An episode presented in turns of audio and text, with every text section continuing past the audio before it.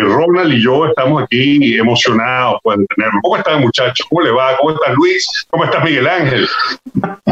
Primero los niños, primero los niños.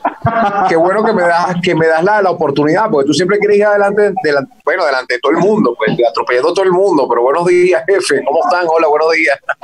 Mentira, todo es cariño, todo es cariño, chévere, chévere, aquí, activándolo. ¿Ustedes qué tal?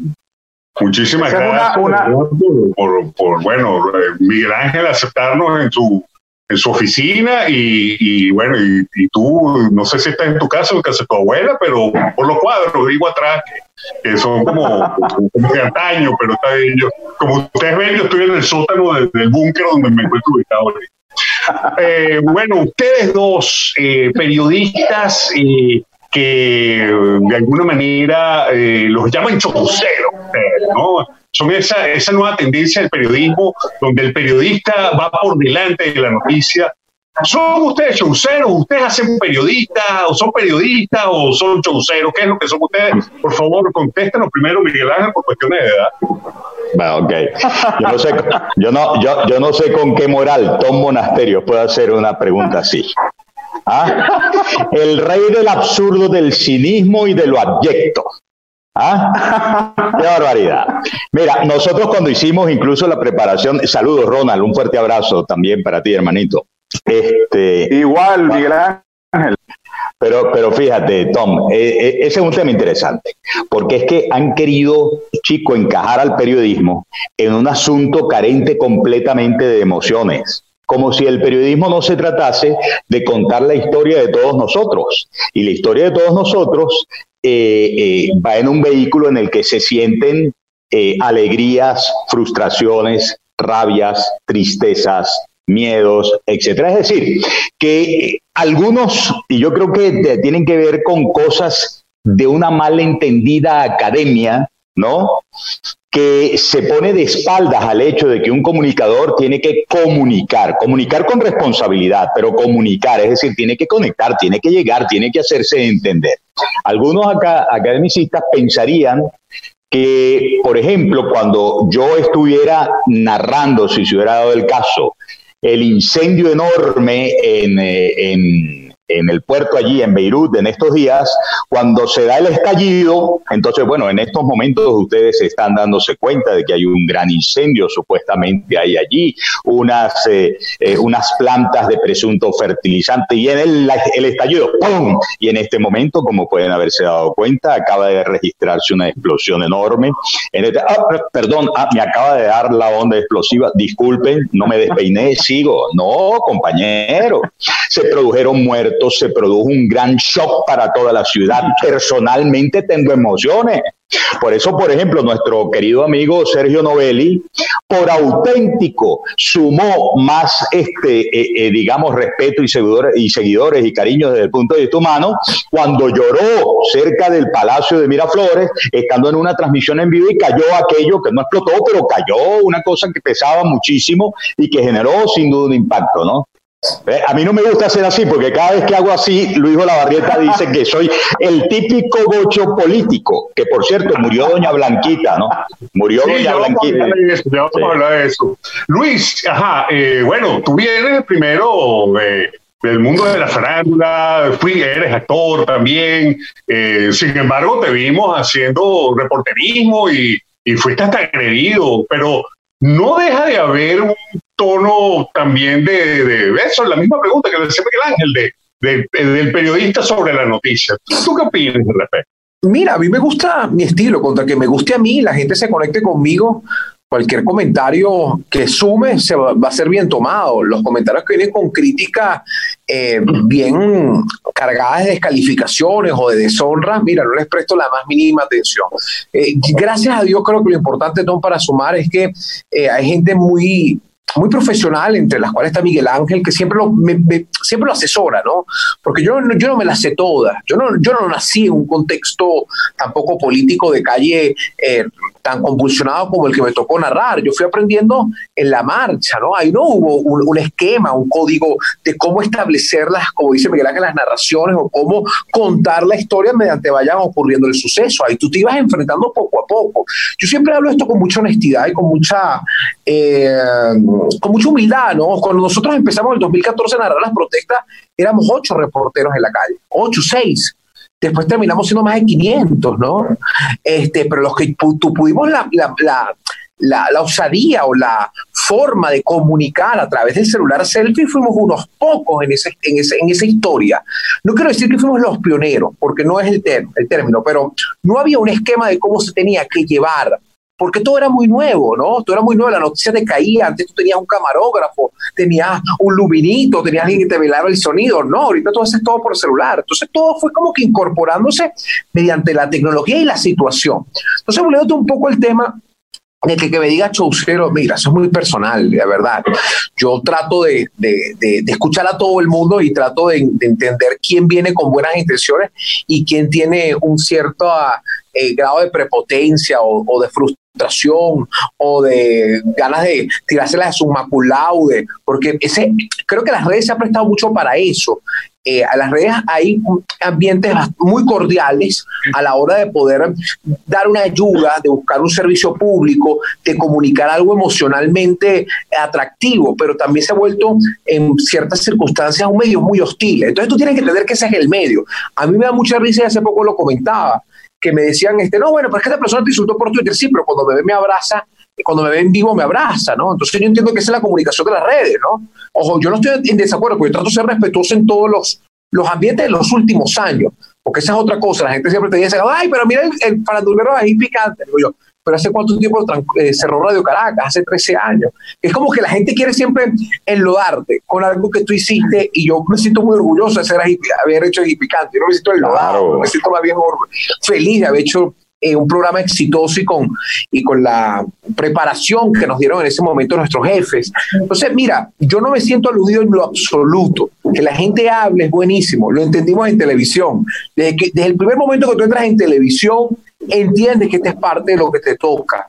¿ok? Si no, por ejemplo, ni el Adiolares, ni Nelson Bocaranda, ni César Miguel Rondón, ni, esta, ni eh, Santana lo hubiesen hecho también, ¿no? En su momento. Y fueron eh, en, diversas circunstancias señalados como tal. Yo me acuerdo del tema de Marieta Santana, que era muy delicado para el momento, una mujer reporteril, eh, abanderada de la noticia, ¿ok? Con una braga hasta acá como piloto, ¿no?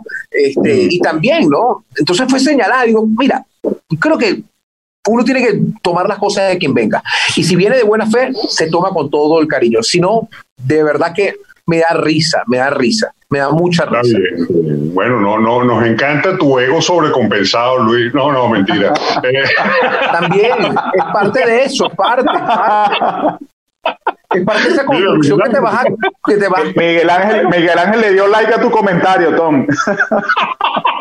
No, siempre le, va, le, va, a dar like a las cosas buenas. No, no, tú sabes, tú sabes, tú, sabes, tú sabes que yo quiero, yo quiero, yo quiero mucho a Luis además, y no porque esté conmigo en Carabota Digital voy a hacer este comentario, ¿no? Yo conozco a Luis desde que Luis tenía más o menos 17 años, y entonces Luis siempre fue muy respetuoso conmigo. Yo estaba en el piso 1 del edificio 1S allá en, en no, del edificio RCTV, allá en Quinta Crespo, y él compartía más o menos los espacios porque las oficinas de Rita Núñez y otros que pasaron al frente de, de, boca en boca y ahí picante y tal, estaban por ahí cerca también.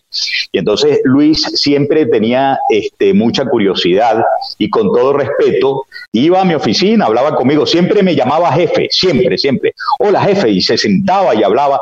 Y era este, un Luis curioso por el país, completamente distinto Luis que yo veía luego en, en el bonche, en las discotecas, haciendo su trabajo que también hizo en, en Ají Picante. De lo cual creo yo, extrajo la osadía. Es decir, yo aquí me meto, pues yo llego, yo voy a preguntar, yo voy a, yo voy a, a intervenir en este grupo. O sea, ¿qué es lo peor que puede pasar? Me, me, imagino yo, eso ni siquiera me lo ha contado eh, Luis, yo lo veo. Cuando eh, este, luego lo veo haciendo periodismo de sucesos, luego lo veo haciendo periodismo político, en medio de un gran respeto, pero con osadía y además generando a su alrededor muchos comentarios que son envidiosos, es verdad, envidiosos, porque además Luis se ha convertido en una estrella de las redes sociales por su creatividad. A cada ratico está sacando un, producto nuevo, ahora le van a quitar a, a, a Olavarrieta lo bailado, y es un tipo muy joven todavía que tiene muchísimo que dar. Dicho lo cual, espero Luis, que la próxima vez que hables, hables menos para que los otros tres hablemos un poquito más. Gracias. Gracias. Te quiero mucho, Luis. Luis, eres una estrella, hermano. Un abrazo para ti. Gracias, jefe, gracias por su cariño. Pero es una pregunta muy, muy larga, pues hablar, porque, la, como te digo, hay muchas cosas que quieren enlodarlo a uno y que tiene todo lo que. Tú sabes, cómo, tú sabes cómo estos monasterios. Un monstruo, un monstruo, un monstruo. Él es un monstruo.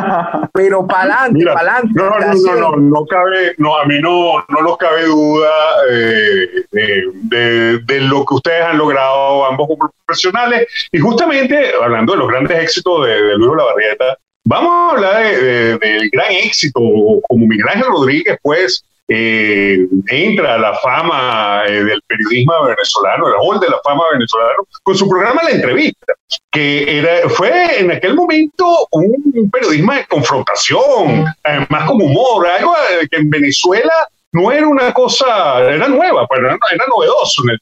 Háblanos de cómo nace eso, cómo le lograste vender esa idea a Radio Caracas Televisión y qué tanto odio generaste en el mundo político.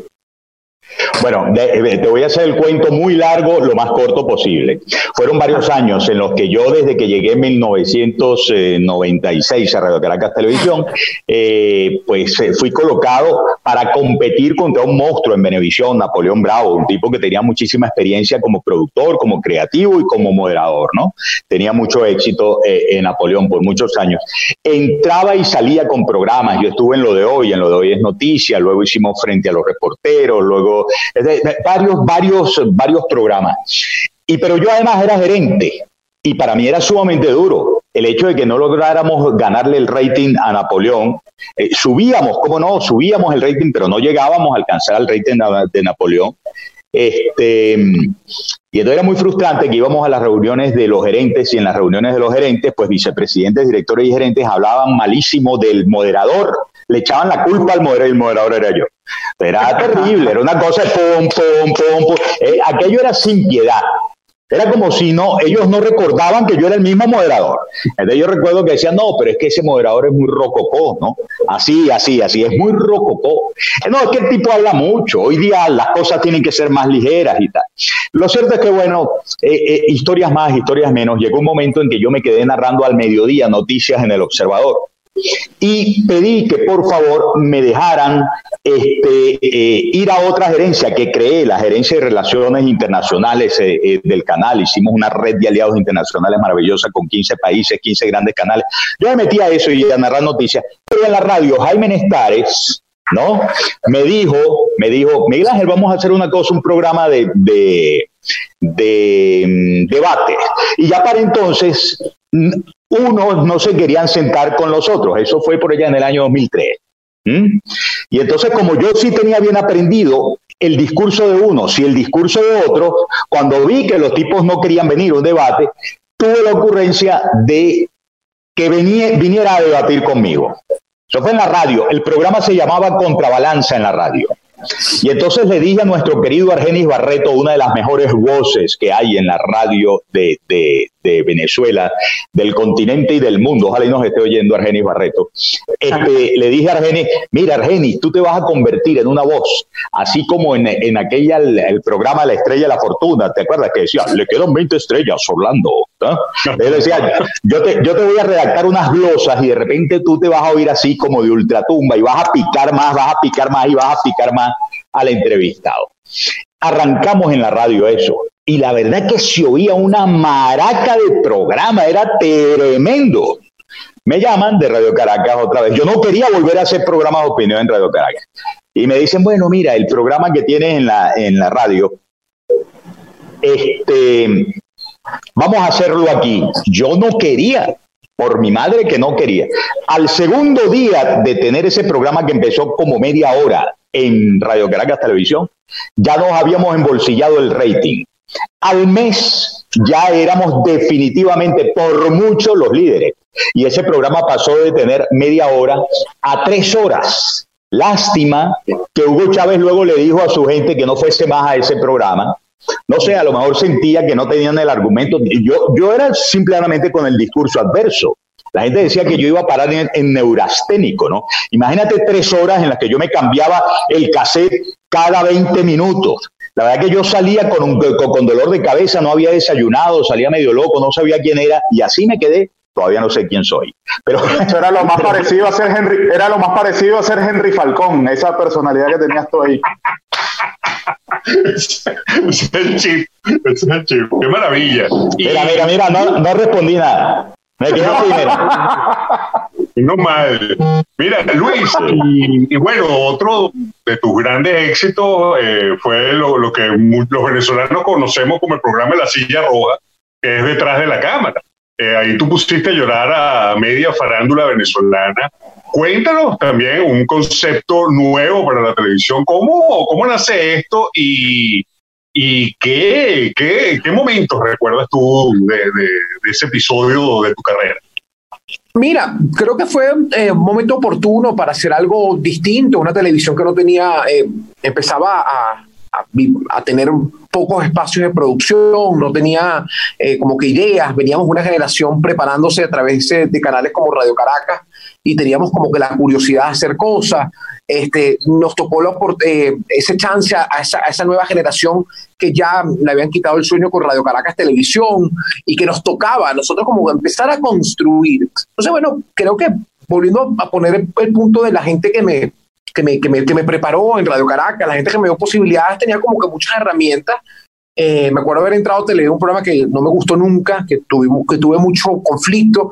Y bueno, eh, una de las jefas me dijo que quería hacer, presento este proyecto en, en preventa. Y bueno, cuando llamo a mis amigos, porque eran mis amigos de Radio Caracas, eh, la preventa fue un éxito porque llamé a cinco figuras estelares para el piloto y me empezaron a revelar eso. tomé códigos de varios programas y yo lo que hice fue el papel de psiquiatra, pues, quedarme, dar una pregunta eh, utilicé un blackout o un, un, estudio bastante oscuro, perdón, eh, para que la gente se tiene confianza, una silla bastante cómoda. Y cuando uno se siente cómodo, empieza a hablar, pues. Después me llamaban a decirme que por favor no sacara lo que habían confesado. Pero creo que esa fue la fórmula, ¿no? Tener una silla cómoda, un estudio donde no se veía nadie, donde no se vieran camarógrafos, nada, sino una intimidad este, que me habían dado la estrategia uno de mis jefes en ese momento y me dijo yo, ya la gente está cansada de oírte, ahora vamos a ver cómo te prestas a escuchar. Entonces, por eso que yo traté de ese programa de, de hablar poco, sino tal vez en off, para que la gente se fuera acostumbrando a otro Luis la barrieta y esa fue una fórmula que me dieron y funcionó, porque la gente ahora escuchaba al artista, escuchaba mis opiniones bien puntuales y bueno, la gente me dio mucho, como que se dio cuenta de que podía hacer otra cosa y fue otro salto a hacer otro, otro espacio.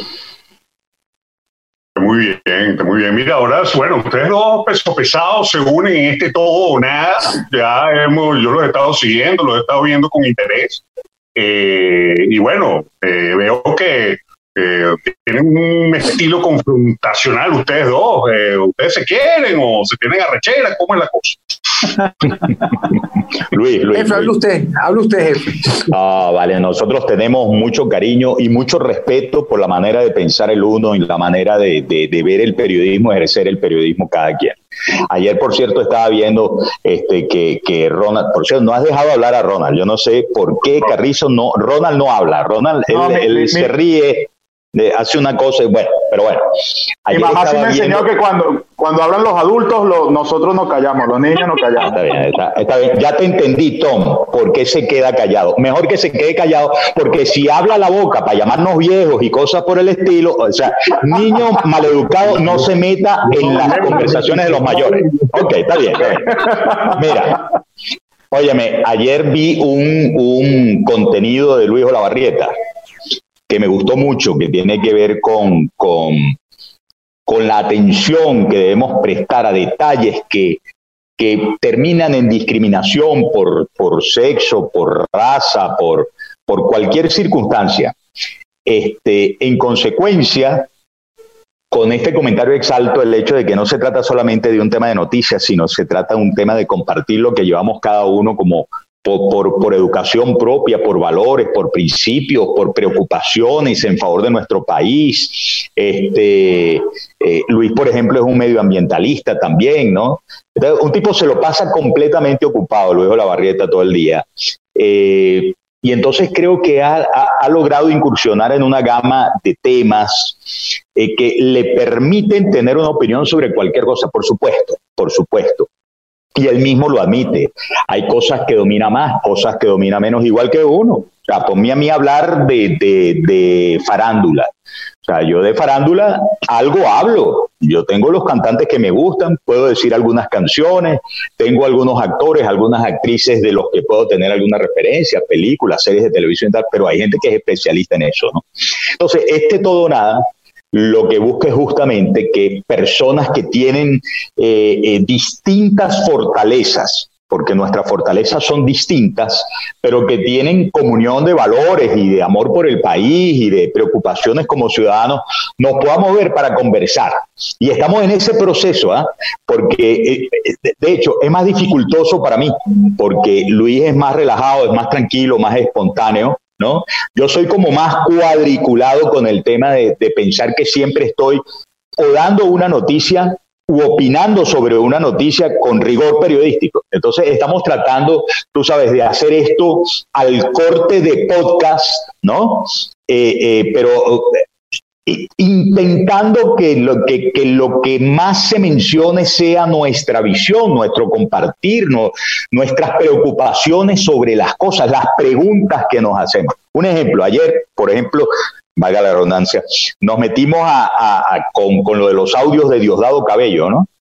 Y cuando comenzamos a hablar de eso, yo le dije a Luis, mira, yo creo que aquí lo importante es que nos pasemos por cuál es el empeño, o sea, cuál es el interés yo podría creer que realmente se enfermó y si creo que realmente se enfermó desde el 9 de julio que lo anunció, eh, debo entender que el tipo esté ausente porque la enfermedad es muy grave, es muy, es muy este, eh, eh, seria y entonces el tipo debería estar, digamos, haciendo su tratamiento. ¿Cuál es el interés de ponerlo a hablar con Maduro? ¿Cuál es el interés de que Mario Silva salga mostrando este, un audio? Y entonces, bueno, fíjate, ya, ya es otra cosa sobre la cual hablamos, me explico, no es solamente decir, vamos a poner un, un vocígrafo, ¿ah? un detector de voz para ver si los decibeles y los ademanes, por supuesto, esos son detalles de forma, pero tratamos de, Esto es así, como si yo todos los días voy a la casa de Luis, la cual insultaste siendo una casa muy bella, pero ya tú dijiste que es una casa de abuela, una casa vieja, un caserón, una casa anacrónicamente... Sí, así, así, me, así, me, dio la bienvenida, él lo sabe. Así fue, así fue, yo no me iba a quedar, yo no me iba a quedar con esa, yo no me iba a quedar con esa. No sensible, ahora somos sensibles. No, no es así, pero estoy, estoy, estoy invitando para mi casa, estoy aceptando invitación, estoy aceptando la invitación de madrugada, que tu familia es madrugada, porque me acuerdo a las 3, 4 de la mañana y todavía prendo la cámara y me insultan la casa. Digo yo, no, no, no, eso es fue un comentario muy mira, mira, fue un comentario muy mira, fue un comentario muy desmadrado y sí, sí somos sensibles, somos sensibles. Entonces, un monasterio, un monasterio se ha convertido en un diseñador de interiores muy tóxico, quiero que sepan. Hace que ustedes no sabían esta, esta, faceta de él. No, no, el tipo. No, yo aquí con, yo aquí con, mi, con mis lentes de diseñador de interiores de la nueva era, minimalista, tú con tus cuadros o la barrieta tan de modé. No joda. Perdón, perdón. Sensible. Mira, este, recientemente Caraota, nuestra casa estuvo bajo fuego por un titular donde se daba la noticia de que moría un médico gay y, bueno, evidentemente la gente resaltó el hecho y, ya pues yo leí la, la, disculpa y se hizo pública la, la, rectificación. Sin embargo, eh, hablamos, hablando de esto de la sensibilidad, eh, ¿cómo, qué, aprendimos de esto que pasó, Miguel Ángel? Y bueno, también Luis. No, Luis primero, Luis primero, por favor, Luis.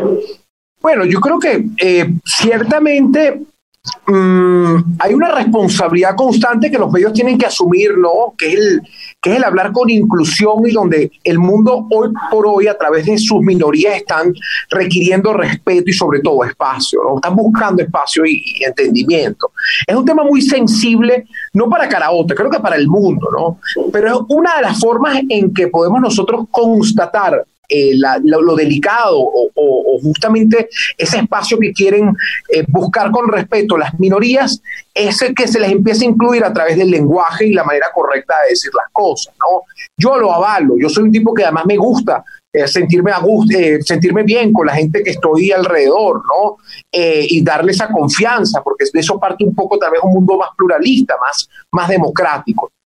Ok, con respecto al titular, el titular fue muy sensible inclusive para mí, pero bueno, hay cosas que uno no, maneja, hay cosas que se le escapan de las manos, que no, le pertenecen a uno. Yo soy un simple reportero, a mí la gente me atacó y me insultó como si yo hubiese sido el dueño de Caraota, además justificando cualquier cosa que yo vuelvo, vuelvo a hablar.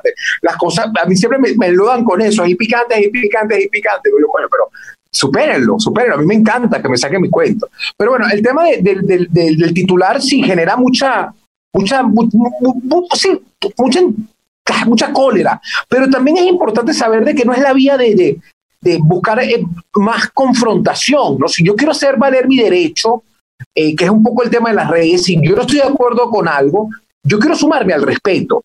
Eh, entonces, por ejemplo, el comentario de Tamara Adrián, que es una de las mujeres que más se ha llevado la, bandera de, las luchas y de los espacios de, la, de LGBT, de la comunidad LGBT, fue el más respetuoso. Primero alabando la labor, que hace un medio de comunicación, la labor de Caraota, la labor de quienes estamos, y segundo, dándonos una lección de una manera correcta. Pero cuando tú quieres enseñar, cuando tú quieres eh, buscar espacio, cuando tú quieres buscar incluir a través de la violencia, porque bueno, ciertamente violencia genera más violencia, para mucha gente eso fue un, comentario muy ofensivo, pero recibimos mucha más violencia de lo que pudo haber generado a través del comentario de esta joven que lo que no, me imagino que no sabía lo que estaba escribiendo porque prácticamente hay gente que se está formando. Hay errores, por ejemplo, de alguien que velara el tuit antes que saliera, etcétera. No conozco el caso.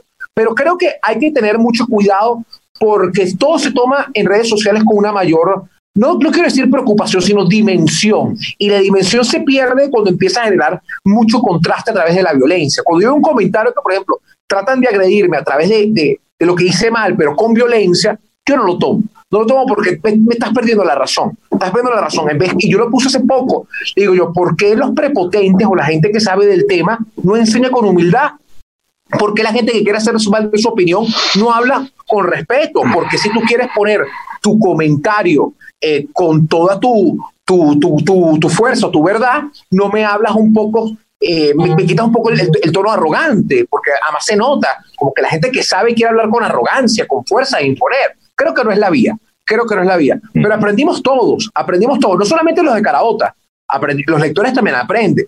Y yo creo que la gente es muy inteligente, muy inteligente porque, bueno, ahí seguimos, ahí seguimos y buscamos la manera de, hacer las cosas con mayor cuidado, porque creo que inclusive yo hice un reportaje sobre el lenguaje discriminatorio, vivimos rodeados de un lenguaje a veces muy sensible, eh, no sabemos ni, ni, cómo utilizar las palabras, ni cuál es el contexto original de las cosas que usamos cotidianamente y hay que aprender. Hay que aprender desaprendiendo, ¿ok? Pero todo es con paciencia, todo es con respeto, todo es con tolerancia. Sí. Bueno, fíjate, este, Tom y Ronald, ciertamente este, eso fue un palo de agua, compañero. Eso fue eh, eh, metralla completa. Nosotros acabábamos, Luis y yo, de hacer el primer programa de Todo o Nada. Inmediatamente eh, de terminar el programa de Todo o Nada, yo me, yo me dedico a escribir cuáles van a ser los títulos que van a YouTube, las, mm, las descriptivas de YouTube y cosas por el estilo. Pero bueno, me llega un mensaje de nuestro presidente, Giancarlo Paredes a quien yo me debo referir como un hermano, ¿no? Entonces, bueno, me manda, y él es muy respetuoso, la cosa, y, me doy cuenta de que ciertamente uno de nuestros muchachos de redes sociales ha cometido un error, por lo que intervengo de manera definitiva e inmediata.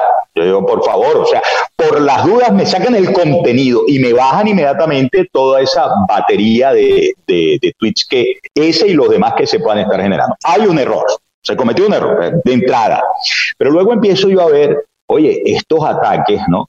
que me parecieron tan, tan, tan, tan desproporcionados que la verdad es que yo creo que una de las conclusiones o uno de los aprendizajes que saqué es que no es tan ajeno a la realidad eso de pensar de que la gente está emotivamente, emocionalmente muy, muy, muy, muy afectada.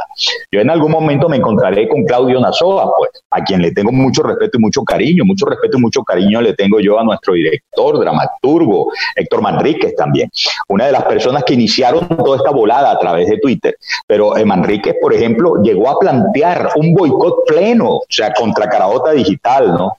Yo le agradezco mucho a Tamara este, eh, que haya. Sí, pero Miguel Ángel, disculpa, uno tiene, que uno tiene que tomar las cosas de quien viene. Ok, no, la pero, verdad. Pero, pero, pero bueno, persona, es que nombrado a una persona que es un, un odiólogo de oficio. Ok, bueno, ahí nadie no importa, pero, pero, por eso, pero lo, estoy diciendo, yo le tengo, yo le tengo, yo le tengo especial. Yo, yo, tengo respeto también, pero ese hombre nunca opina nada. Disculpa te interrumpa, nunca pero, opina pero por eso es que, por eso es que te digo que esto, el evento, a mí, por ejemplo, me dejó claro que es cierto que hay mucha gente que, eh, que ha estado emocionalmente muy afectada por todo lo que pasa en el país, agravado con la, cosa de la pandemia, ¿no? Pero Entonces, bueno, fíjate. las cosas donde viene. Porque bueno, yo, si yo veo una persona que vive en, contra, en, choque con la vida y que no tiene nada bueno que decir de nadie y de nadie que uno puede esperar. Le digo yo, coño. Bueno, mira, chico, anda, anda a arreglar tu rollo con Héctor Manrique de manera privada, personal y en otro, y en otro live, chicos. Se, se no, te agradece. No a nadie. Ustedes que están se te agradece. Que están bueno, voy, uno voy, tiene que tomar las cosas de quien viene. Es como cuando Está bien, papá. Tú no, tú Está no bien, pero escúchame. Tú no eres escúchame. Tú eres un Pero tipo que constantemente vive también, coño, al, al Estado. Entonces tampoco, yo no te puedo hablar de paz a ti. Yo no te puedo hablar de tonos cordiales, porque tú eres un tipo que vive alterado todo el día. Entonces, Mira, es yo- como que sabes de dónde viene la por vaina. eso- por eso es que yo al final de cada todo nada digo, por las ánimas benditas todos hemos de rogar, que Dios lo saque de penas y lo lleve a descansar. Pero a descansar en, en bien vivo, bien, bien, para bien, no, no, no que se lo lleve jamás. Yo quiero mucho a Luis Olavarreta. Pero mira, este, mira, Tamara Adrián hizo, como bien cuenta Luis Olavarrieta, énfasis en algo, eh, espérate, ¿cuánto hace Caraota Digital? Es más, mira, Caraota Digital, ustedes lo, lo leyeron en el comunicado que yo presenté prácticamente este, 18 horas después, porque esa noche había gente que me decía, tienes que sacar un comunicado inmediatamente, tienes que... Yo le decía a Giancarlo, yo, mira, si ahorita salgo yo con un comunicado, van a pasar dos cosas. Uno, me van a pedir que me suicide en un live. Suicides en un live, que estamos todos. Otra, van a decir, renuncie inmediatamente, porque usted no tiene este, calidad para ser director ejecutivo de Carabota Digital. Y entonces yo le dije a Giancarlo, y ahí vamos a tener que eh, eh, tomar una decisión, porque yo o renuncio o llamo a elecciones parlamentarias este diciembre. Una de dos. Una de dos, ¿no? Pero bueno, yo creo que fue un exceso. Milagro Socorro, Milagro Socorro, yo le tengo mucho aprecio y respeto también a Milagro. Este, al día siguiente escribió algo muy sesudo. O sea, creo que colocó las cosas en su justa dimensión. Ah, fue un error, ciertamente fue un error. Hubimos de extremar nuestros filtros editoriales, sí. Teníamos que hacerlo porque el conchale, la cosa digital, vale, eh, es demoníaca. Es 24 por 24 los 365 días del año. Y los, y los medios que somos competitivos, somos competitivos. Y entonces eso alebresta más la- la- los odios de otras personas. O sea, que Olavarrieta, que Miguel Ángel estemos aquí, que pongamos ese todo nada. Hay gente que, que, que señalará, ¿no? ¿De qué se creen estos tipos? Que, que, que son importantes para que uno vea un programa donde ellos hablan ellos, ¿qué son ellos?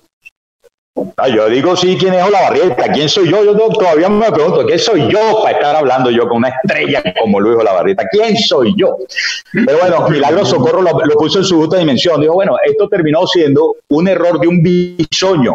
Oye, eh, eh, hacía tiempo que yo no oía eso. Bisoño, ¿no? Tú sabes, bisoño, referido a persona con poca experiencia, este, inexperto. Un bisoño, ciertamente fue una, fue una cosa de, de, de un error humano de uno de nuestros muchachos, pero nunca, oye, nunca, jamás yo le voy a sostener ni un minuto de discusión a quien venga a enfrascarse en que lo que ocurrió formara parte de la línea editorial, de la línea gerencial, de la línea directiva de Carabota Digital, porque más bien por el contrario, Más bien porque ahí sí me alineo con Luis Olavarreta. Uno la debe tomar de quien venga. Y si quien viene con esa cosa es un necio o es alguien que de entrada trae algún interés contra Carabota Digital.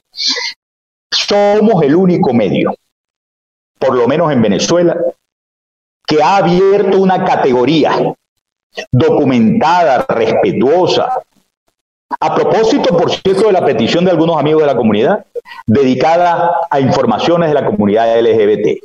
El único medio. Y eso fue hace meses que abrimos esa categoría. Mal van a decirnos a nosotros que nosotros discriminamos a la gente por su orientación sexual o cosas. No, no, no, no, no, no, no. Me disculpo nuevamente por los malos ratos que le hice pasar a, Luis también, porque lo atacaron de manera este, desconsiderada e injusta, inmerecida. Siempre lo hacen, siempre le caen a golpes a Luis por cualquier cosa. La gente piensa que soy el dueño, que soy el pero, jefe, pero, pero, óyeme, óyeme, óyeme, no, no, no, no, no, no, pero siéntete contento por esto, Luis. No vale, yo no me la, la, gente, la gente, que la gente te identifique con Carabota Digital es porque tú has hecho un gran trabajo desde Carabota Digital.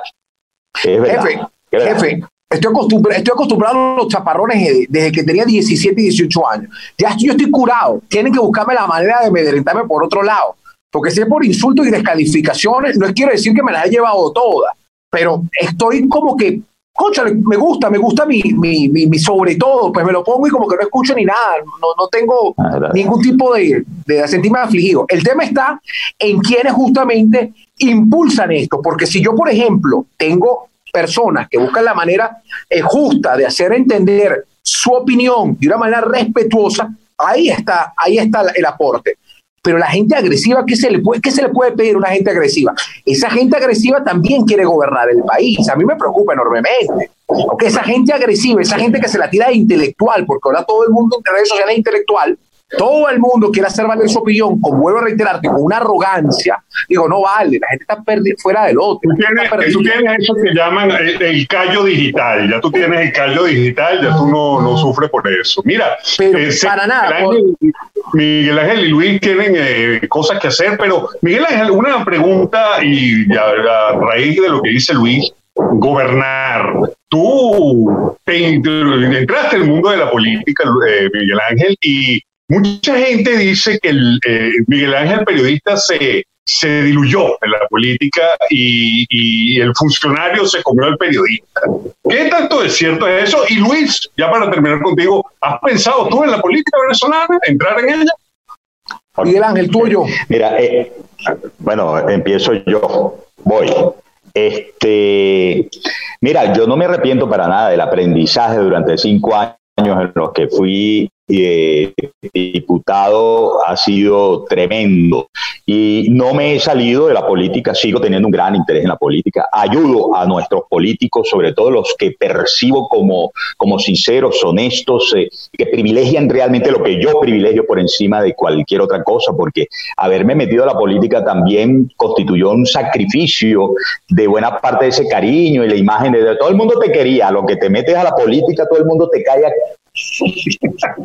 piñazos, ¿no? Y además es una cosa en la que tú, tú luego te das cuenta, tristemente, de que eh, buena parte de nuestros políticos todavía no han entendido de que la unidad tiene que ser una cosa de verdad. Espérate, la unidad tiene que pasar por definir cuál es verdaderamente el enemigo del destino del país y en dónde debemos concentrar todos nuestros esfuerzos. No distraernos en esto de que decimos que estamos luchando por recuperar la libertad de los venezolanos y, y restaurar o ir hacia una mejor democracia con mayor justicia social, etcétera, etcétera, pero estoy la mayoría del tiempo es pensando en mi interés, en, mi, en el interés del partido y haciendo imposible que la carreta pueda orientarse, pueda dirigirse a donde se tiene que dirigir.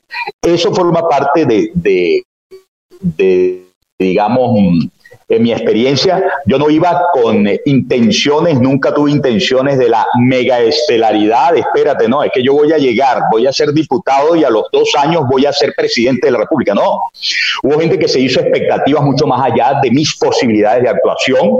Tuve una actuación muy arriesgada en investigación y en denuncia de vínculos del narcotráfico con gente del gobierno, pero epa, el público es muy cruel con los políticos también. ¿ah? La ciudad ciudadanía es muy cruel.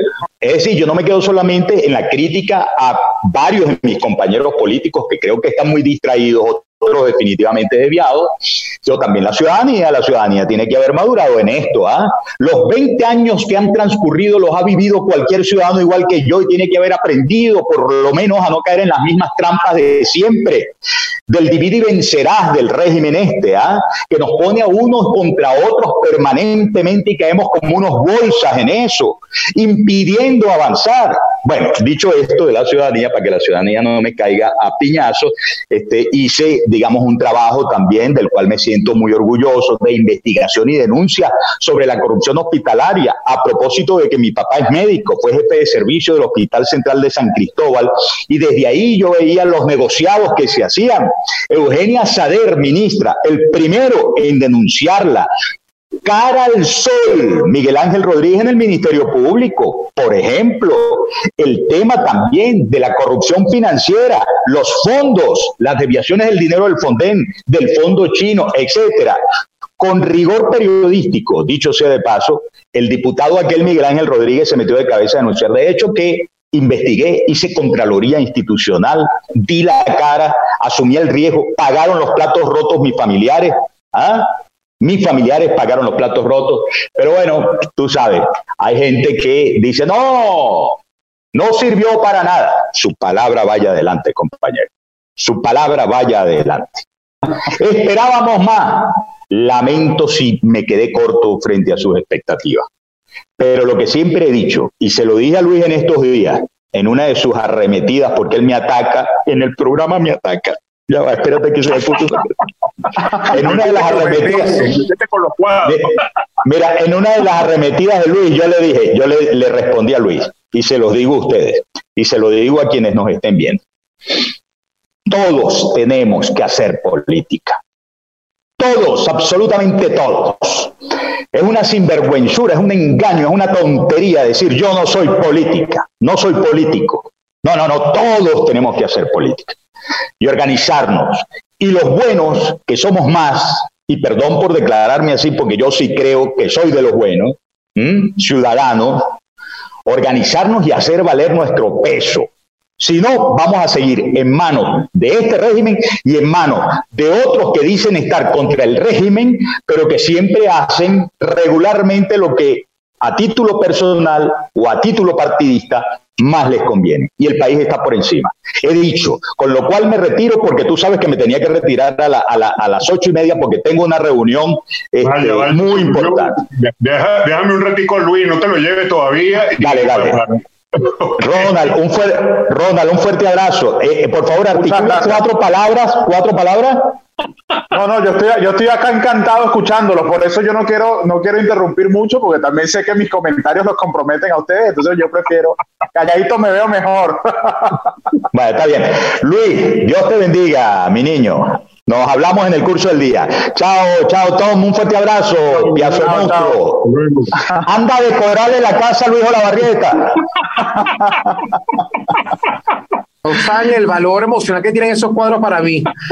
Y lo primero que por eso los tengo ahí en primer plano. No se volverá a repetir, eso, eso lo pinté.